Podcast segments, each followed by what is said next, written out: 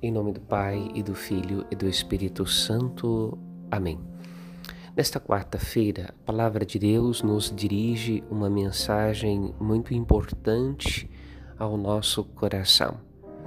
No Evangelho, Jesus convida cada um daqueles que deseja seguir os seus passos, o seu discipulado, a avaliar se está disposto a abrir mão das suas coisas pessoais, da materialidade da sua vida, colocar tudo nas mãos de Deus, dispor de tudo, abrir mão de tudo, para carregando a sua cruz, seguir os seus passos. Na primeira leitura, nós somos convidados a ouvir de Paulo também uma palavra de encorajamento, que nos ajuda a refletir que tanto o querer como o fazer provém de Deus, mas é importante que nós estejamos amparados na graça de Deus para podermos desejar fazer o bem e atuar fazendo o bem. Seguir a Jesus é o bem maior da nossa vida. Colocar Deus em primeiro lugar na nossa vida é o que há de melhor que possamos fazer. Pedimos a Deus na liturgia de hoje esta grande graça.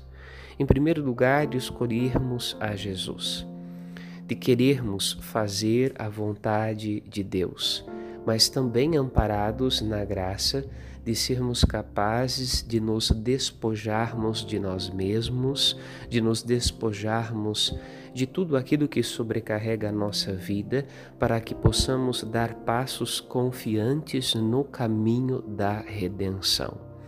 Se sentimos que ainda somos muito apegados a muitas coisas, se sentimos que ainda somos apegados à vida, às pessoas, às vaidades desse mundo, a palavra de Deus nos convida adiante de Deus rezarmos suplicando que Ele nos ajude a sentirmos um tamanho desejo de Deus, das coisas de Deus, do céu, de habitar na casa do Senhor, como reza o salmista hoje também de tal maneira que as coisas que passam tenham menos importância, menos força e nos acorrentem menos a este mundo e nós possamos alçar um voo em direção à santidade, em direção à salvação, em direção a Deus, a Sua vontade, pelo caminho do discipulado de Jesus Cristo, nosso